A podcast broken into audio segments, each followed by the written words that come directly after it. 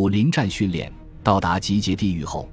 部队立即投入紧张的适应性临战训练。我们团原来住在滇西北，属温带地区，而新的集结地域属亚热带地区。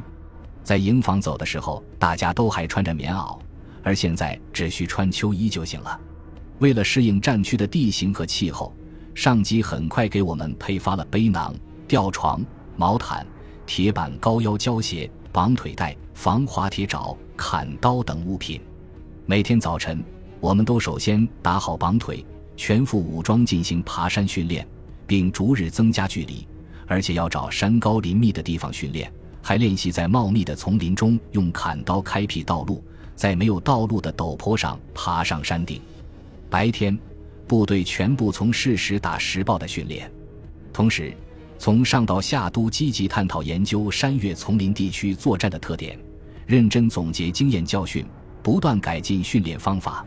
一天，我到团属八十二吴后座力炮连了解情况，正碰上连队组织班排长汇报训练情况，其中一位班长是从济南军区调来的，他说，在原部队处于平原地区。操作八十二无后座力炮射击时，对距离的精度要求不是太严，一般都能命中目标。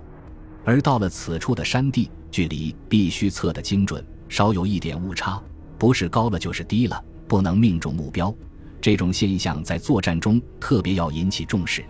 像这样边训练边总结，边总结边提高的做法，在全团蔚然成风，有效地提高了官兵的技术战术水平。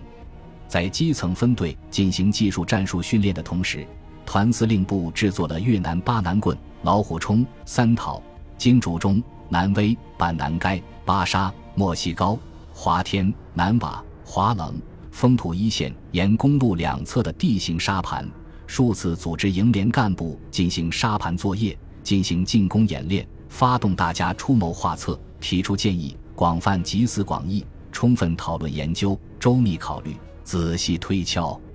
团作训鼓制定多种作战方案，炮兵鼓制定了多种炮火支持方案，其他部门也相应制定了保障措施。团特务连还与师侦察连一起袭击了越南热水塘附近的一个公安屯，打死打伤越军三十多人，并抓回了几名俘虏，极大的振奋了全团上下的士气。总之。大家都在为取得对越自卫还击作战的胜利而贡献聪明才智和力量。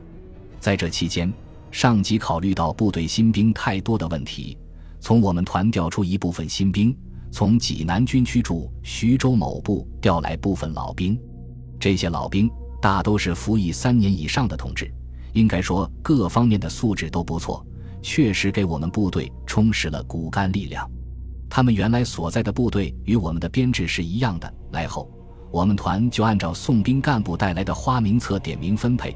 原来他们在老部队是一连的，就到我们团一连，以此类推。原来干什么，现在还干什么？原来在哪个连队，现在还在哪个连队，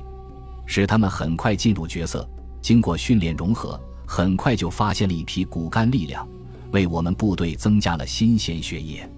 在这期间。经过一段时间的训练考察，团里又提拔了一批干部，特别是举贤任能。从新调来的兵员中提拔了一批排职干部。前面提到的八十二无后做力炮连的那位班长就是其中的一员，把原来缺编的干部全部配齐。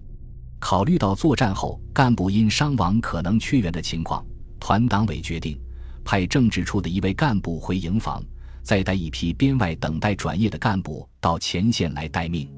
后来的故事很感人。政治处的那位干部带着车，在一月二十四日晚上十点钟回到营房，立即到团大礼堂的电影组用大喇叭招呼全团编外干部立即到礼堂集合。说你可能不信，但是事实确实如此。号令不到半个小时，全团编外的三十多名干部。全部带齐行装来到礼堂门前，由留守的负责人、原团副参谋长整队听命。政治处干部宣读了团党委关于调编外干部十多人奔赴前线归建的命令，并组织连夜登车出发。没有点到名的同志争相上车，那情景确实激动人心。此时离一九七九年除夕只有三天，正是举家希望团聚、举国奔波团圆的日子，而我们的军人、我们的战友却别妻离子，毫不犹豫地踏上保家卫国的征程，奔赴自卫还击的战场。他们用自己的行动表明，当祖国召唤的时候，我们的军人会毫不犹豫的挺身而出；当祖国需要的时候，我们的军人会毫不犹豫的赴汤蹈火。本集播放完毕，感谢您的收听，喜欢请订阅加关注，主页有更多精彩内容。